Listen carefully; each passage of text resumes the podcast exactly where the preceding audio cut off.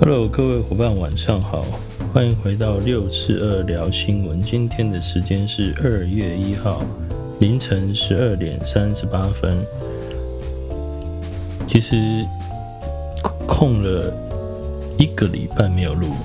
本来上个礼拜应该要录的，但是因为碰到五百之乱的防疫保单，所以呢，在办公室帮忙。虽然我帮的忙不多，但也跟着一起熬夜，所以体力不支。就现在年纪大了，熬夜一天睡三天都补不回来，所以一直没有体力可以来录制 Podcast。今天呢，特邀来宾是在冰箱里面翻到的，这应该叫烧灼吧，就是呃韩国那种绿色的瓶身。然后有点像清酒，这个，然后它哦，对，它叫烧酒，烧酒，它这个还蛮多口味的。今天喝的是水蜜桃口味。我有朋友跟我讲说，他在韩国喝，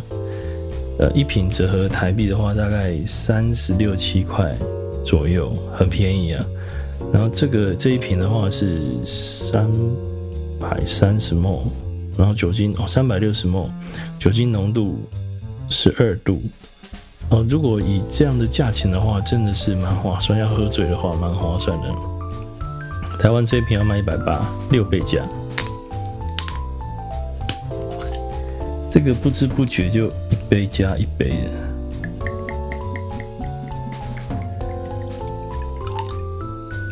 真的是水蜜桃口味。好，我们先来看本周的第一则新闻哦。本周新闻想要聊的其实是上周新闻呐，十八号到二十四号那一那一周的新闻。那这个礼拜呢，我挑选了两则新闻，想跟大家分享。当然，待会还是会聊到防疫保单呢。那这一则新闻，第一则新闻呢，我先放在前面讲哈。哦，哦这则新闻其实在巨亨网，它不是报纸的。巨亨网的标题在一月十八号的时候写到，寿险业去年初年度保费年减百分之二十八，健康险逆势成长七点七个 percent 最强。好，呃，这则新闻其实主要是在讲有关于呃寿险业整体产寿加起来。初年度保费加起来，去年度保费加起来，保费的收入的状况哦。既然它是从寿险工会出来的，所以我们就去寿险工会查有关它相关的资料。的确，整体的保费收入是减少的，就是初年度的收入加上去年度的收入是减少的，然后又以初年度的收入呢减少了百分之二十八。那去年度的收入呢，是增加二点五个百分比，因为它每个月都会统计，那只要到了十二月，它就会统计一整年的，并且跟去年度的保费来相比哦。整体性来讲哦，初年度的收入有两种嘛，第一种呢，应该说商品有两种啦，第一个是传统型的保单，第二个呢是投资型的保单，它用很简单的概念来区分是这样。那不管是传统型或者是投资型，它的百分比都是下降的。整体下来的话，少了两成八，少两成八，以接近三成来讲是非常大的一个一个保费收入的的减损哦。第二个部分呢，是有关于去年度哈，去年度来讲的话，投资型的话呢，也是呈现负成长，但是传统型呢是属于正成长，那正成长只有二点七个百分比而已。那它把呃传统型加上投资型的初年度加去年度加起来，其实相对于去年一整年来讲，呃，不更正，应该说前年一整年来讲，就是这边的统计数字是。一百零九年跟一百零八年的保费相比嘛，它是减少了七点九个百分比哦。大概想要表达的意思是，整体性的保费其实是下降的哦。但它因为文章里面也有提到有关于这个健康险这这一个区块，他说健康险这个区块呢，我们来看看它，它有它其实是增加的哦。我看一下，好，健康险，传统型的健康险，前年就是一百零九年，比一百零八年保费的增加幅度呢是，而且是初年度保费哦，还不是总体保费，是初年度的保费的增加幅度就有七点七个百分比。一来一往，我们可以看到有关于传统型的寿险、伤害险跟年金险，跟单纯的这个传统的健康险比较起来，一来一往可能差了将近百分之五十哦。我想要表达的是有关于呃，其实我们我为什么想要讲这则新闻？因为我我对健康险是非常有感觉的。我认为健康险呢是一个刚需。特别在现阶段，好几个社会现象，例如说是我们的人口老化。那第二个部分呢，是有关于我们的医疗技术的进步。再来呢，是我们有很好的全民健保。那从老化到医疗技术的进步，到全民健保，所以它让我们的平均寿命不断的在延长，并且医疗支出不断的在增加。我永远都相信。人如果没有生病，那只是他还不够老而已。按照基因的角度，按照我们现在社会上有呃有一句话叫 “you are what you eat”，就是你你你的人的身体呢是取决你平常你吃的、你你呼吸、你喝的东西来做决定的，你的生活习惯来做决定的。人如果没有生病，那只是活得不够久而已。我们现在平均寿命已经拉到了八十一岁，哦，男女生平均寿命拉到八十一岁。以这样的一个平均寿命来讲，五十岁觉得自己还健康，那因为他还没有预料到他七十岁的时候，哦，六十六十六十岁的时候，他那时候的身体状况会如何？因为保险是一个非常科学量化的产品，它统计的数字非常的大。那我们也从统计数据上看过，一个人，台湾人啊，台湾人平均有七年的时间是属于不健康的状态，特别都在晚年，有很多人甚至是需要人家照顾的，经常进出医院的，这些不管急性或者是慢性病，都会导致于老年的医疗支出非常非常的庞大。但多多数人没有办法看得到，我觉得跟这一次的防疫保单呢，会有点关系，因为防疫保单它的风险很明确，它就是它其实十二月去年的十二月二十五号开卖啊，我看到上面的那个销售日期是这样，我其实是不知道的，那那个是客户跟我讲说，哎，你们有没有这种防疫保单？我才去追查资料。其实前后了不起，大概就十天左右而已吧。那因为客户很明显的感感受到疫情的迫在眉睫，就在眼前的这个现象，再加上这个保单它的杠杆比非常的高，因为有两百倍嘛。比如说你你缴五百块，你可以赔十万块，有两百倍这样的一个一个杠杆操作，而且它只需要收到这个。呃，隔离通知书，它它不一定真的需要染疫的，所以它是在有可能被框列的情况底下，就迫使这张保单大卖嘛。好，那我们现在回来这边，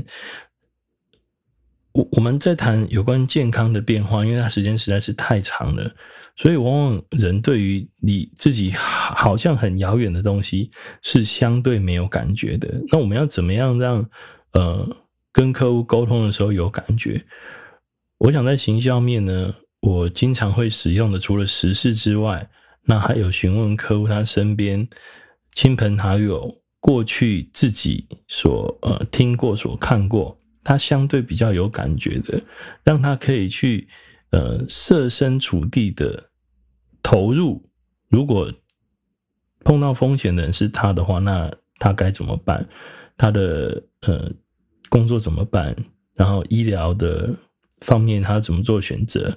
那再来他的商业保险有没有办法解决他的问题？这个我我想我是会经常都用这个方向跟客户去沟通的哈。好，那我回来这个保费收入这一边，呃，在文章的最下面呢，他就统计了一百零九年全部的三大呃保费收入来源，哪三大呢？传统的保险公司通路，就是俗称业务员通路。第二个呢是保金代通路，哦，但是保金代呢是银行的保金代通路。再第三个呢是传统保金贷通路。这三个地方，它统计的所有的保费，然后按占比来排名的话呢，呃，我们看一下这个传统保金贷目前是九个百分比，九点零五了哈，就九点零五个百分比。所以我就很好奇。因为这个是一百零九年度嘛，那我就好奇去抓了一下十年前好了。十年前在呃民国九十九年一整年度的传统保金贷的整体保费收入占比是从二点六五成长到九点零五，这十年的成长幅度呢？是三点四倍，传统保金贷所获取的收入已经越来越高了。这个不是因为，呃，每一个人的业绩产值变高，或者是整体的保费收入下降，而是因为越来越多的人，他从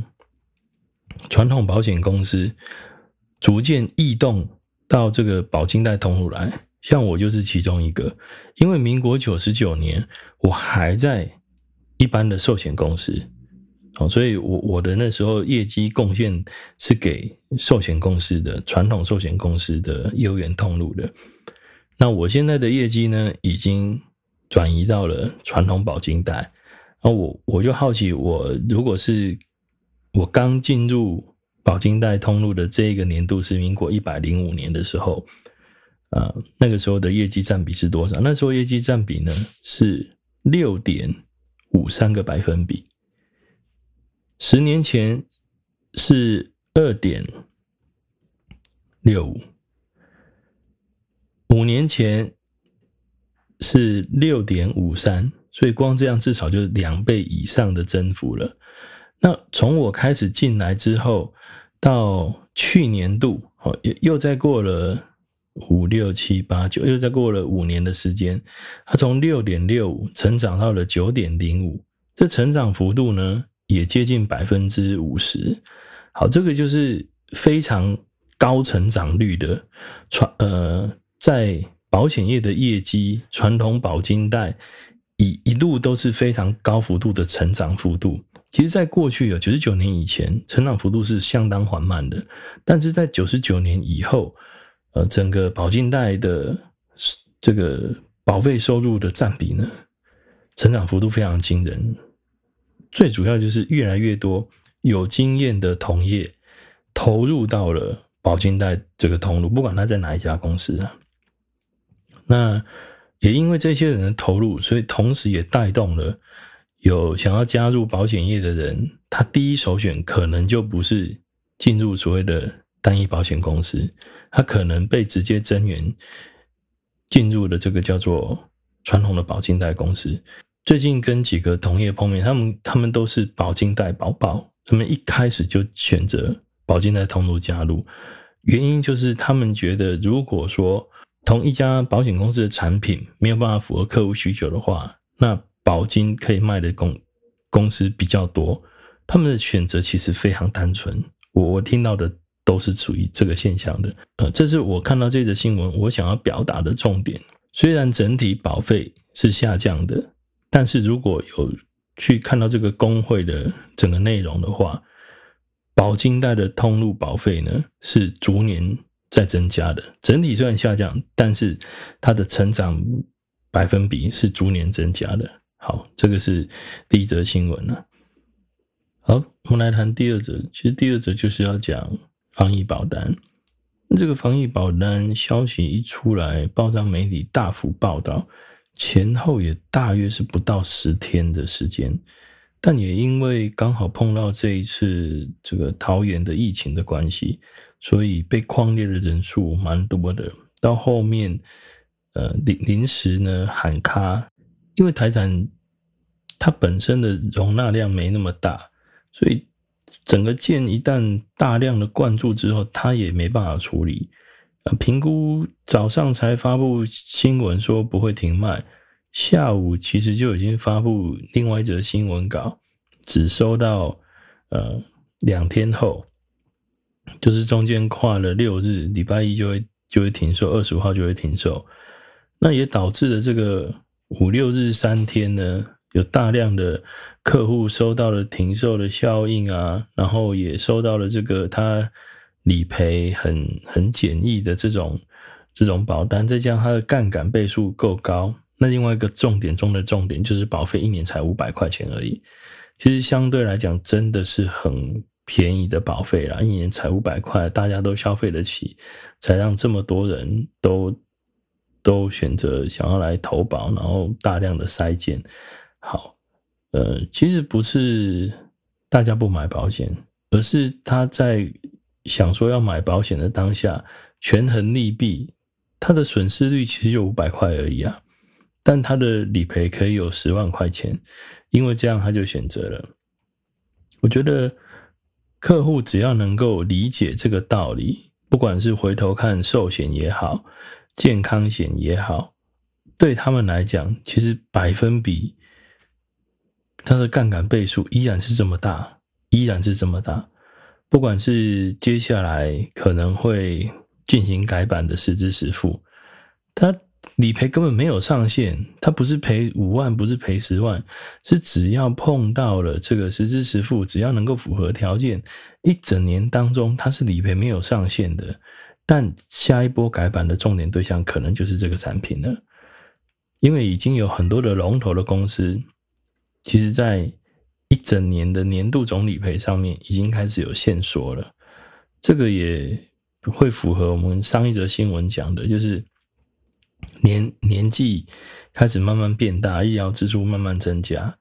那我们现在的这个医疗保险哦，特别在实支实付这一块，依然是属于理赔没有上限的。那一年保费才几千块，要赔几十万，那不就是杠杆倍数还比防疫保单来的大吗？所以，其实客户只是只是不了解，或者是他不相信这件事情会发生在他身上而已。我们得让客户能够理解，这个杠杆倍数依然比这个防疫保单来的高，并且它发生几率，只要我们年纪够大，它一定会发生的东西。毕竟我们真的环境污染太大了，我们的基因也好，我们的技术也好，我们的这个。健保的财财政状况也好，所以上个礼拜有来呃参加我们课程，就是健保的三大的自费项目。这个之后我再拍成影片啊，让大家也都可以看。从先了解健保的自费项目，然后再来去推敲应该要用什么样的商业保险来做这个相对应的处理方式。那第一首选当然先选择实支实付。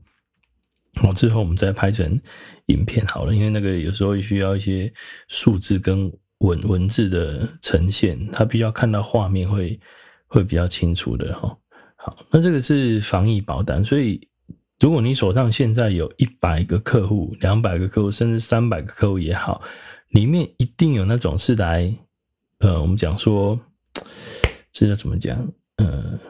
贪小便宜也好，或者是他想要呃。投机的，觉得想要来赌一把也好，这种客户一定会有的。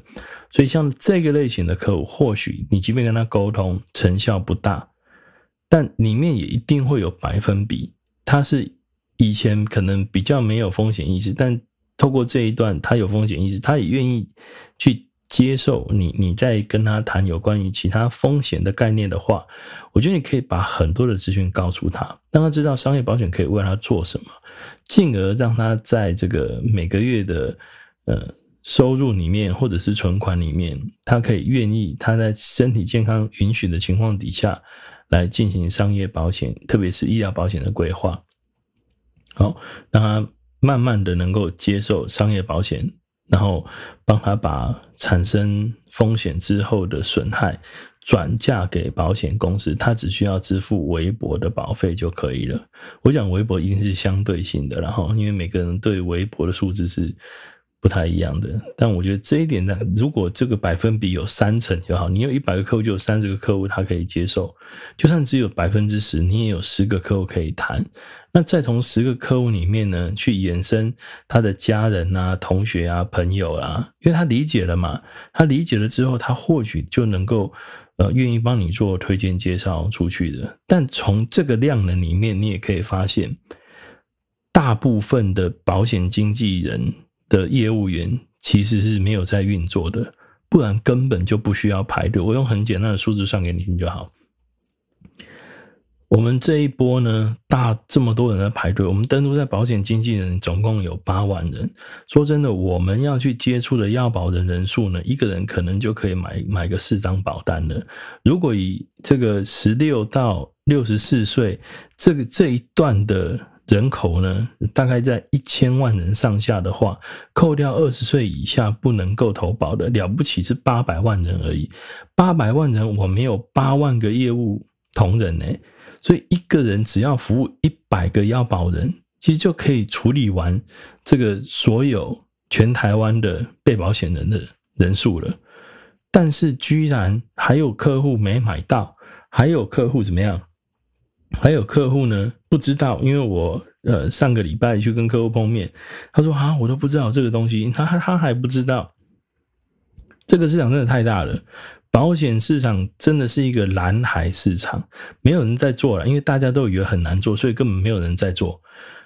因此，只要有愿意出去跑的，呃，像我看到一个我们好朋友哈，那不说他是谁，他在他的个人脸书上公告他的系统，他的系统你知道多少件数吗？这一波产险件，他一天受理了两千多件，两千四百多件呐、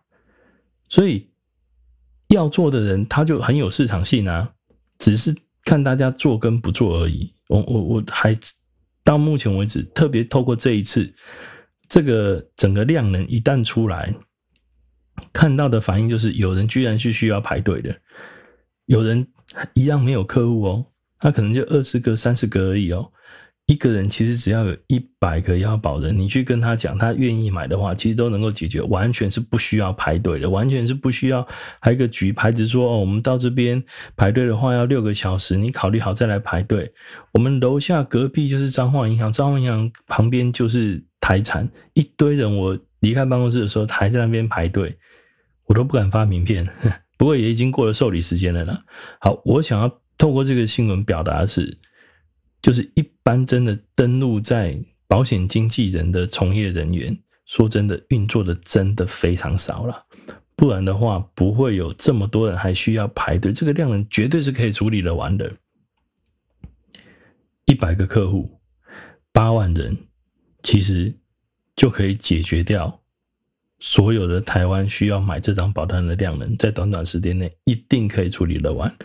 那没有，就是因为太多人没有在做而已。好，所以我对这个市场依然是充满了信心。好，以上是这两则新闻想跟大家分享。啊，大家晚安了。